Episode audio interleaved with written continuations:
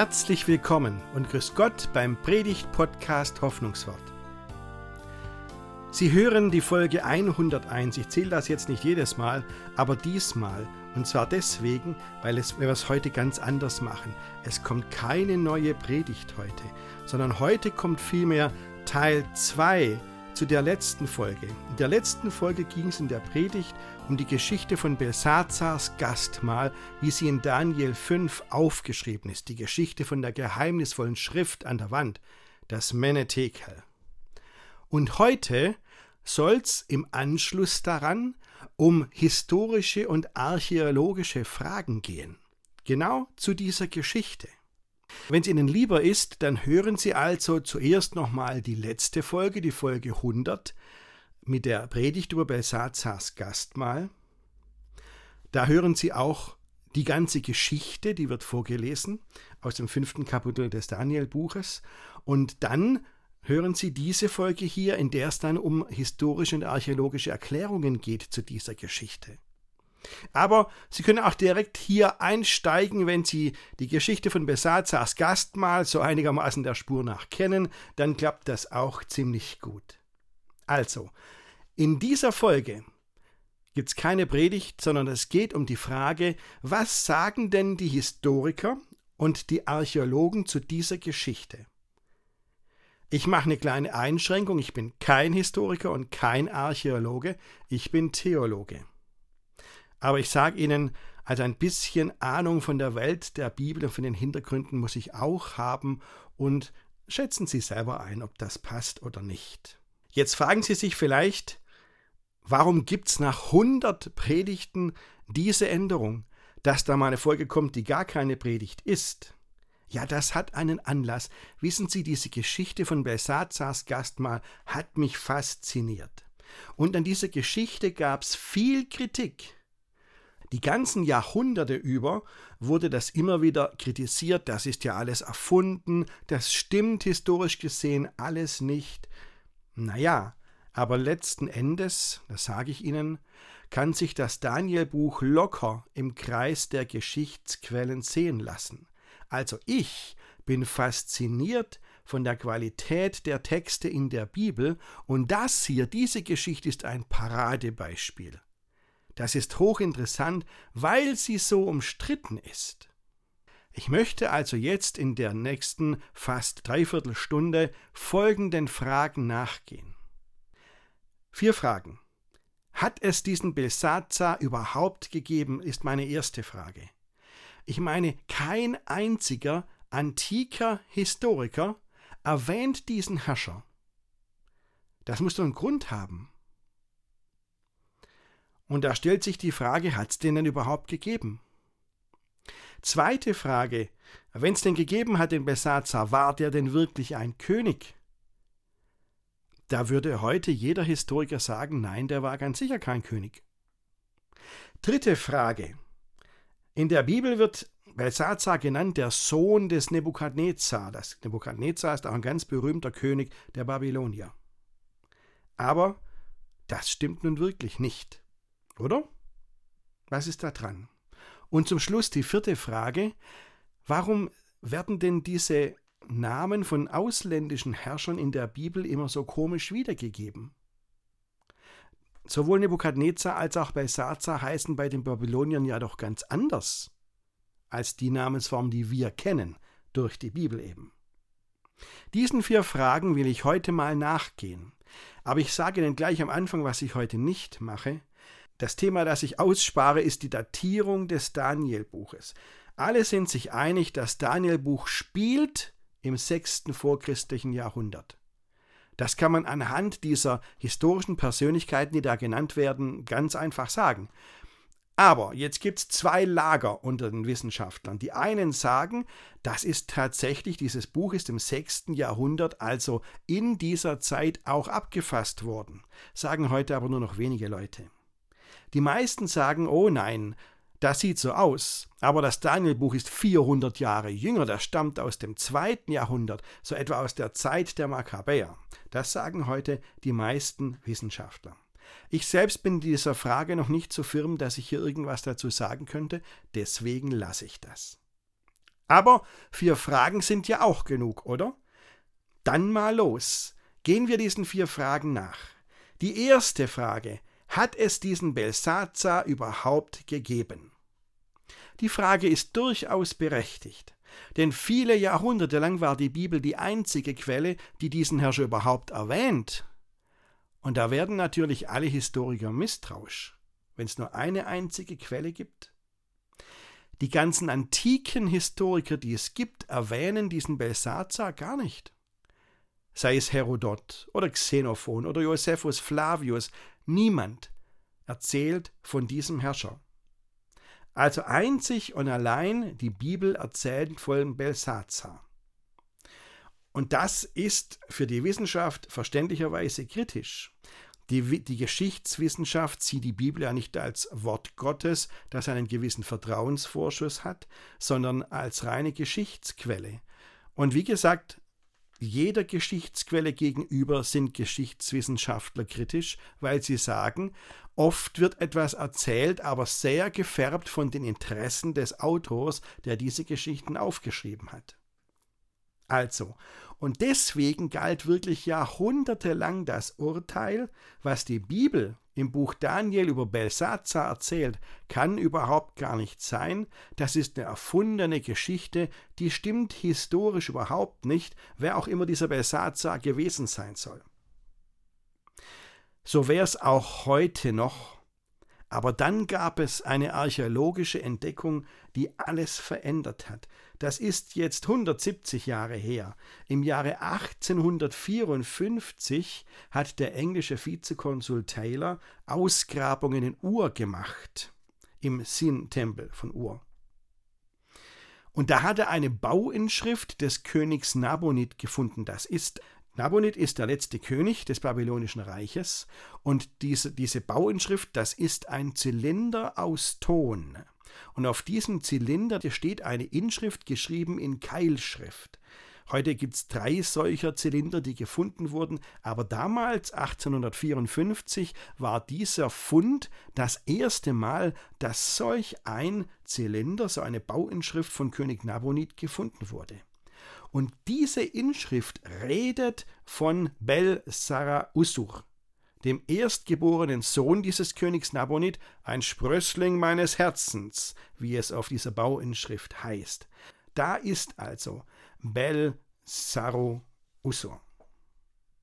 Später wurden übrigens noch weitere Tempelurkunden und äh, äh Kontakttäfelchen aus der Zeit von Nabonid gefunden und da wird Bel Saru Usur immer wieder als Sohn des Königs erwähnt. Dann ging es noch weiter. 1879 hat das British Museum in London eine Tontafel in Keilschrift im Kunsthandel erworben. Äh, diese Tontafel nennt man die Nabonid-Chroniken. Und auch hier wird der Sohn des Königs genannt. Und alle sind sich heute einig, dieser Sohn des Königs, das war Belsaru Usur. In der Bibel wird dieser König genannt, Entschuldigung, der Sohn des Königs, der wird in der Bibel genannt Belsazar. Also, nach diesen aufregenden archäologischen Entdeckungen ist heute ganz klar, der König Nabonid hatte tatsächlich einen Sohn. Und dieser Sohn hieß Belsaru Usur. Der, der, hatte, der hatte die Befugnis eines Korregenten, eines Kronprinzen. Dazu später. Die Bibel nennt diesen Bel Saru Usur Belsazar. Die Frage also, ob es überhaupt je einen Belsazar gegeben hat, ist heute eindeutig geklärt. Antwort ja, es hat ihn gegeben. Er heißt bei den Babyloniern Belsaru Usur und das Buch Daniel datiert ihn vollkommen richtig in die Zeit, als es mit dem Neubabylonischen Reich zu Ende ging, also in die Mitte des 6. Jahrhunderts vor Christus. Aber das heißt, das Buch Daniel hatte korrekte Geschichtsquellen, die Jahrtausende lang niemand sonst auf der Welt hatte. Bis man diese archäologischen Entdeckungen machte und heute, wie gesagt, die haben heute alle Historiker und Archäologen überzeugt, es gibt diesen Bel Saruso, diesen Belsazar. Und sehen Sie, das ist für mich mal wieder eine Warnung. Also wenn etwas, was in der Bibel steht, nicht mit dem Wissen der Archäologie und der Geschichtswissenschaft zusammenpasst, das gibt es an einigen Stellen, dann heißt das noch lange nicht, dass das, was in der Bibel steht, nicht zuverlässig wäre. Sagen wir nicht zu früh, dass solche Punkte in der Bibel falsch sind. Warten wir lieber mal ab, was es noch an archäologischen Entdeckungen geben wird. Das bleibt spannend. Schade finde ich, dass der Bibel oft mit so viel Misstrauen begegnet wird. Dieses Beispiel von Belsazars Gastmahl zeigt, jahrhundertelang, wenn nicht Jahrtausende lang, war die Bibel die einzige Quelle, die diesen Mann, diesen Herrscher kannte. Also, das war die Antwort auf die erste Frage. Hat es diesen Belsazar überhaupt gegeben? Antwort ganz klar, ja. Inzwischen ist das nicht mehr umstritten. Jetzt die zweite Frage. War Belsazar wirklich ein König? Im Danielbuch wird Belsazar immer als König behandelt, so wie Nebukadnezar. Bei Nebukadnezar ist das ganz klar, der war König, aber Belsazar war nicht König. Das stimmt. König war sein Vater, Nabonidus.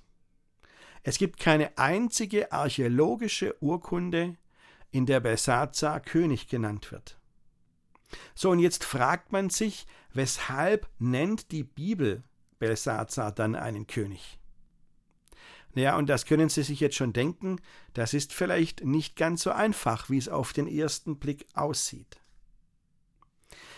Denn wenn man sich diese archäologischen Zeugnisse von Nabonid, dem König Nabonid und seinem Sohn Belsazar anschaut, dann taucht immer wieder ein Titel für Belsazar auf, auf Assyrisch, das ist Marsari.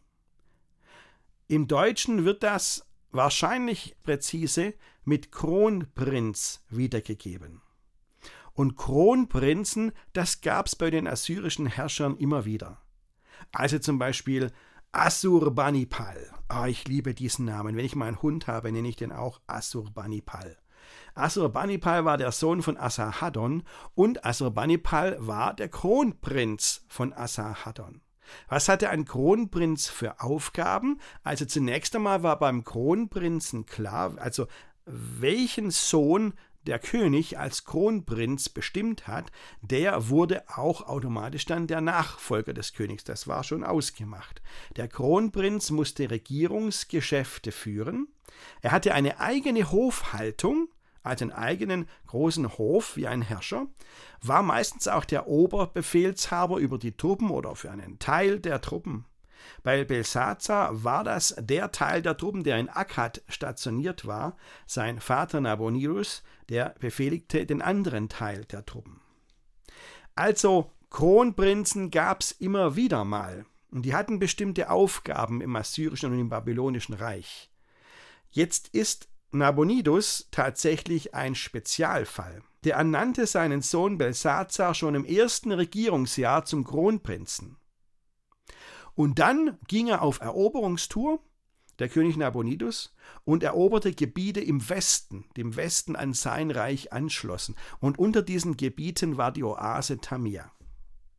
Und dort lebte und von dort aus regierte er dann zehn Jahre lang. Und sein Sohn Belsazar, der Kronprinz, war der, der im Osten des babylonischen Reiches in Babylon, in der Hauptstadt, regierte. Also, Belsazar war der Vizekönig, der Choregent, der Kronprinz. Natürlich durften die Babylonier nicht König zu ihm sagen, denn König, Sie wissen das, das gehört zur Konzeption, König kann es nur einen geben. Und wenn ein anderer König wird, dann geht das nur, wenn der vorherige abdankt. Aber das ist ja ganz klar. Also babylonische Texte können den Belsazar ganz gewiss nicht König nennen, das wäre auch der falsche Fachbegriff. Aber faktisch war Belsazar wie der König von Babylon. Das zeigen auch verschiedene Eidesformeln auf gefundenen Inschriften, die diesen Vater Nabonid und den Sohn Belsazar auf eine Ebene als gleichberechtigt stellen. Sehen Sie, und hierbei ist interessant, der Belsazar verspricht in der Geschichte in der Bibel, Wer dieses Rätsel mit der Schrift an der Wand löst, der soll ja viele Geschenke bekommen und Dritter im Staat werden. In Vers 7 heißt welcher Mensch diese Schrift lesen kann und mir sagt, was sie bedeutet, der soll mit Purpur gekleidet werden und eine goldene Kette um den Hals tragen und als der Dritte in meinem Königreich herrschen. So, jetzt ist die große Frage, warum als der Dritte? Warum nicht als der Zweite? Das wäre ja zu erwarten. Also vielleicht der Zweite wird sogar. Warum redet Belsazar vom Dritten? Nun, wenn Belsazar tatsächlich der Vizekönig war, der Kronprinz, war er ja der Zweite nach seinem Vater, dem König. Und wenn er dann jemand auf einen ganz hohen Posten hebt, dann kann dieser jemand nur der Dritte im Reiche werden. Also eigentlich passt das wunderbar rein, aber ich sage Ihnen, ha, da haben wir uns zu früh gefreut, denn diese Übersetzung Dritter für das Wort, das da steht im Text, das ist unsicher.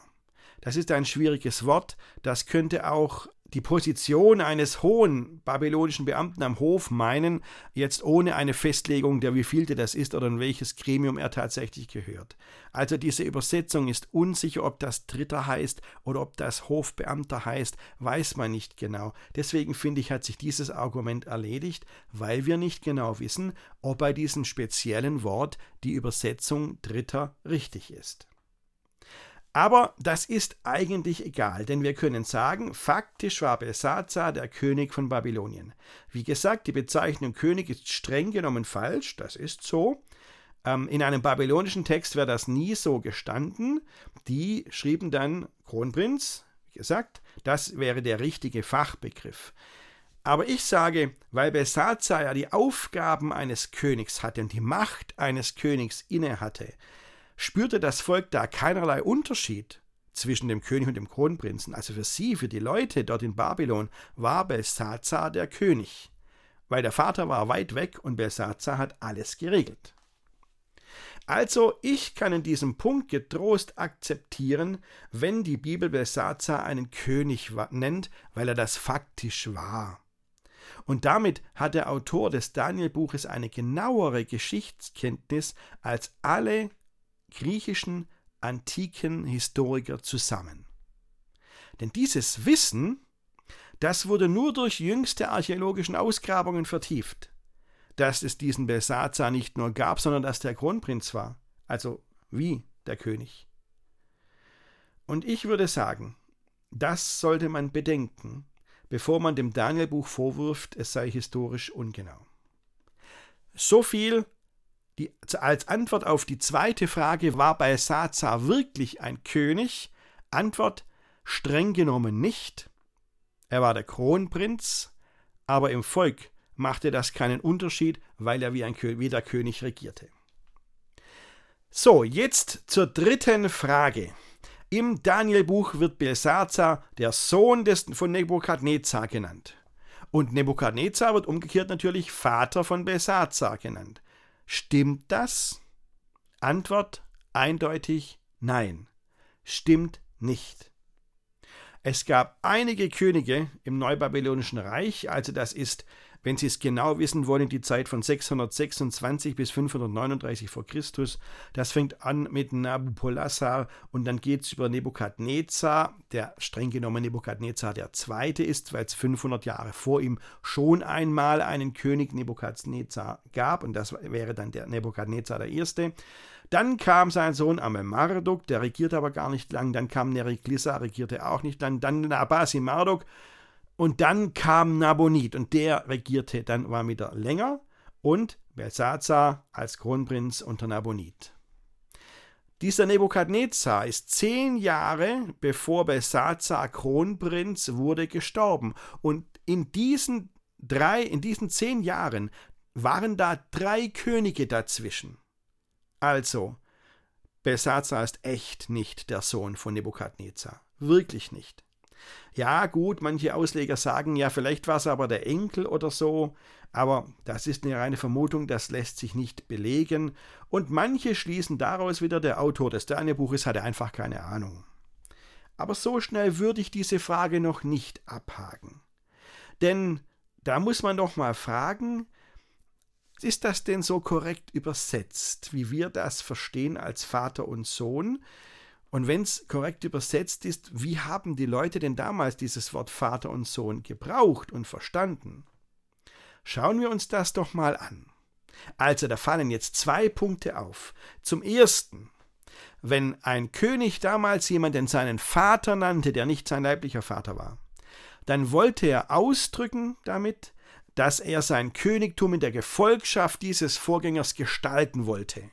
Ja, da gibt es zwei Möglichkeiten. Entweder man nennt sie Nebukadnezar II., weil man ähm, auf diesen Nebukadnezar den ersten Bezug nimmt und sagt, das ist mein großes Vorbild. Aber es gibt auch die andere Variante. Gerade dieser Nabonid, der Vater von Besatzer, hat in Inschriften diese Könige Assurbanipal und Salmonassar seine Väter genannt, also gleich zwei Väter, ja, und die waren deutliche Zeit vor ihm. Also, Nabonid nannte Vorgänger in der Thronfolge seine Väter. Aber das bedeutet, er bezieht sich in seiner Regentschaft auf diese Personen und will deren, deren Ansätze weiterverfolgen. Und da gibt es einige Beispiele, gibt es wirklich viele. Dieses nur als eine. So, und zum anderen haben die Leute damals diese Begriffe Vater und Sohn viel weiter gefasst als wir heutigen. Also zum Beispiel dieser griechische antike Autor Herodot, der schrieb, Nabonid sei ein Sohn von Nebukadnezar, wobei der Nabonid anders nennt, aber es heißt drum. Stimmt natürlich nicht, Nabonid ist nicht ein Sohn von Nebukadnezar, aber er meinte wohl der Vorgänger auf dem Thron. In, seiner, in seinem Geschichtswerk hat Herodot das geschrieben. In der Bibel gibt es das aber auch. Also nehmen wir zum Beispiel den König Asa von Juda, kennt kein Mensch, macht aber nichts an dieser Stelle. Der war der vierte Nachfolger von König David, also der vierte König, der nach König, nach König David kam. Und er wird im 1. Königebuch, Kapitel 15, Vers 24, trotzdem als Sohn Davids bezeichnet.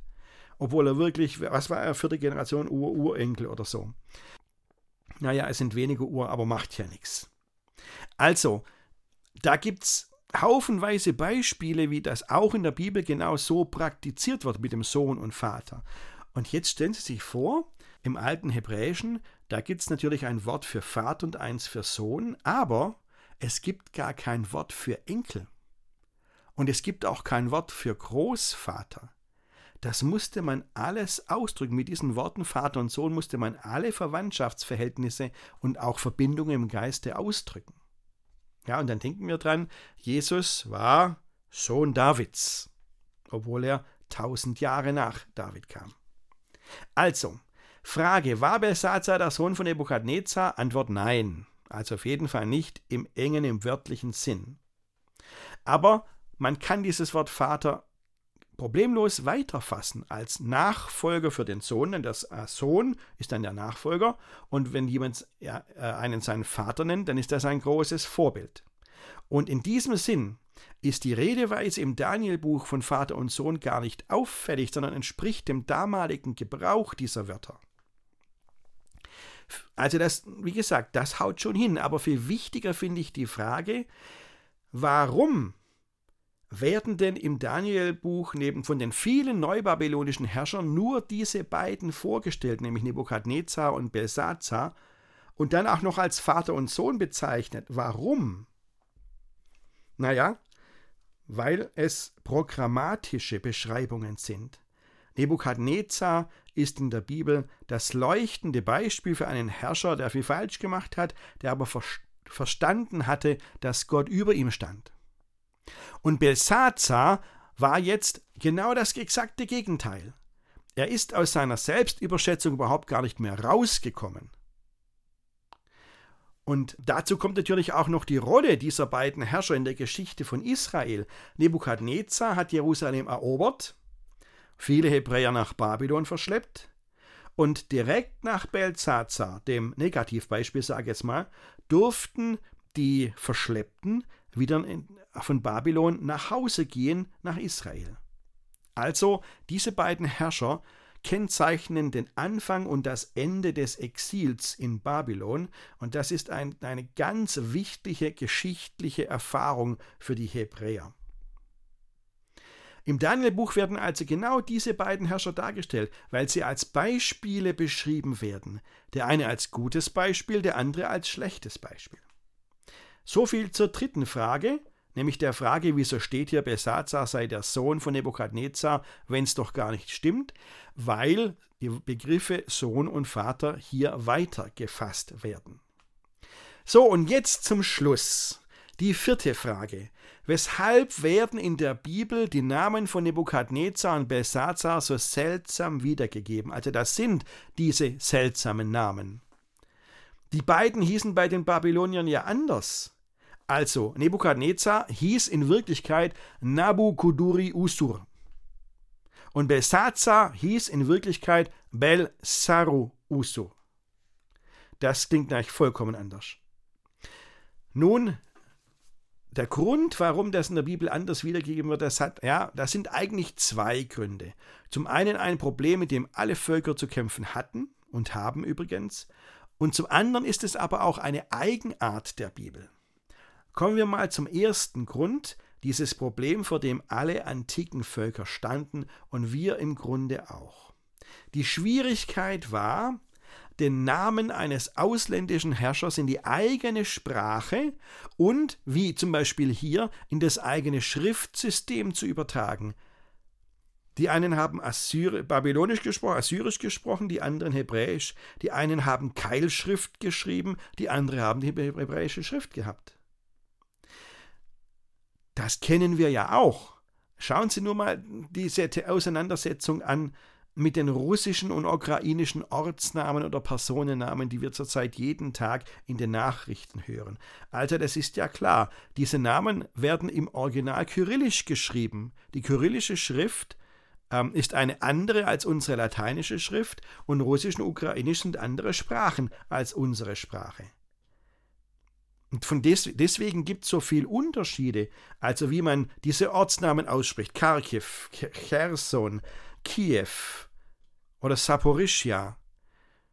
Wie wird das genau geschrieben und wie wird das betont und wiedergegeben? Da gibt es ja viele Varianten, die ich schon gehört habe in den Nachrichten, Fernsehen und so weiter. Diskussionen. Ja, und die Frage ist dann, wie spricht man das dann aus, wenn es zum Beispiel in der eigenen Sprache bestimmte Laute gar nicht gibt, die zur Originalsprache aber ganz normal dazugehören? Das ist ja mit, mit Ukrainisch und Deutsch auch so. Die haben Laute, die haben wir gar nicht und wir haben Laute, haben Laute die kennen die nicht. Deswegen gibt es da manchmal Schwierigkeiten, wenn man die jeweils andere Sprache lernt. Also, mal ein Beispiel aus der Antike. Wie hieß dieser König Nebukadnezar nochmal? Also die Babylonier sagten Nabukuduri Usur. Im Alten Testament wörtlich gelesen, also wir, können ja, wir kennen ja die Form Nebukadnezar, aber wörtlich gelesen heißt das im Hebräischen dann Nebukadrezar oder im Aramäischen, im Alten Testament gibt es ja beide Schriften und unsere Geschichte ist in Aramäisch geschrieben, im Daniel 5, da heißt er Nebukadzer. Schon wieder anders. Die Griechen und Römer haben wieder anders zu dieser Person gesagt. Nabuchodonosor hieß Nebukadnezar auf Griechisch und auf, auf Lateinisch dann. Nabuchodonosor.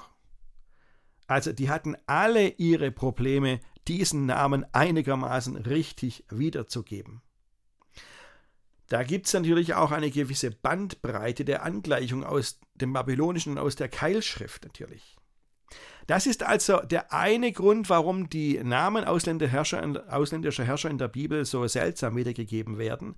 Aber es gibt noch ein speziell biblisches Phänomen. Diese, die alten Hebräer haben nämlich die Namen der ausländischen Herrscher absichtlich verändert. Also Beispiel Dukultia Pilesara. Das ist akkadisch. Dieser Herrscher heißt in der Bibel Tiglat-Pileser. Fertig. König von Assyrien. Und das ist ja wohl ein Unterschied. Tiglat-Pileser auf der einen Seite und Tukulti-Apil-Esara auf der anderen Seite. Personennamen hatten bei den Hebräern immer eine Bedeutung. Das war denen wichtig. Da haben sie sich wirklich einen Kopf gemacht. Jede Namensgebung eines kleinen Kindes war eine ganz bewusste Sache. Es ist vielleicht anders als bei uns heute, wo es nur nach dem, manchmal nur nach dem Klang geht. Bei den Hebräern war das wirklich vollkommen anders. Da steckt viel mehr dahinter. In vielen Personennamen aus der Bibel steckt auch ein Bekenntnis zu Gott oder eine theologische Aussage drin. Das ist vor allem bei dem Namen der Fall, die, ähm, die die Silbe El haben oder die Silbe Jo. Die Hebräer verbanden mit Namen wirklich viel. Da können Sie ein, einfach ein paar Namen rausziehen. Also zum Beispiel unser Held hier, Daniel. Ich habe gesagt, die Silbe El ist ein deutliches Zeichen, da steckt Gott mit drin. Daniel heißt auf Deutsch, Gott hat Recht verschafft. Oder Elia. Elia, also El, mein Gott ist Jahwe. Oder dieser Name mit Jo, gell? Joachim zum Beispiel, heißt Gott richtet auf. Oder Jonathan heißt Gott hat geschenkt. Geht dann im Griechischen weiter, aber das ist ein anderes Thema. So, und jetzt hatten die Hebräer ein Problem, wenn sie mit ausländischen äh, Kulturen zu tun hatten, die hatten ja den Monotheismus, den Glauben an den einen Gott. Das war bei allen Völkern drumherum anders. Und nun ist es so, dass diese ausländischen Herrschernamen in aller Regel eine Anrufung eines Gottes aus der Kultur, aus der der Name kommt, beinhaltet. Also Beispiel Nebukadnezar, der hieß ja wie nochmal Nabu Kuduri Usur. Also das hieß, heißt auf Deutsch, der Gott Nabu schütze meinen ersten Sohn. Das ist eine Gottesanrufung. Oder Belsazar, der heißt ja Belsaru Usur. Wörtlich übersetzt, der Gott Bel beschütze den König.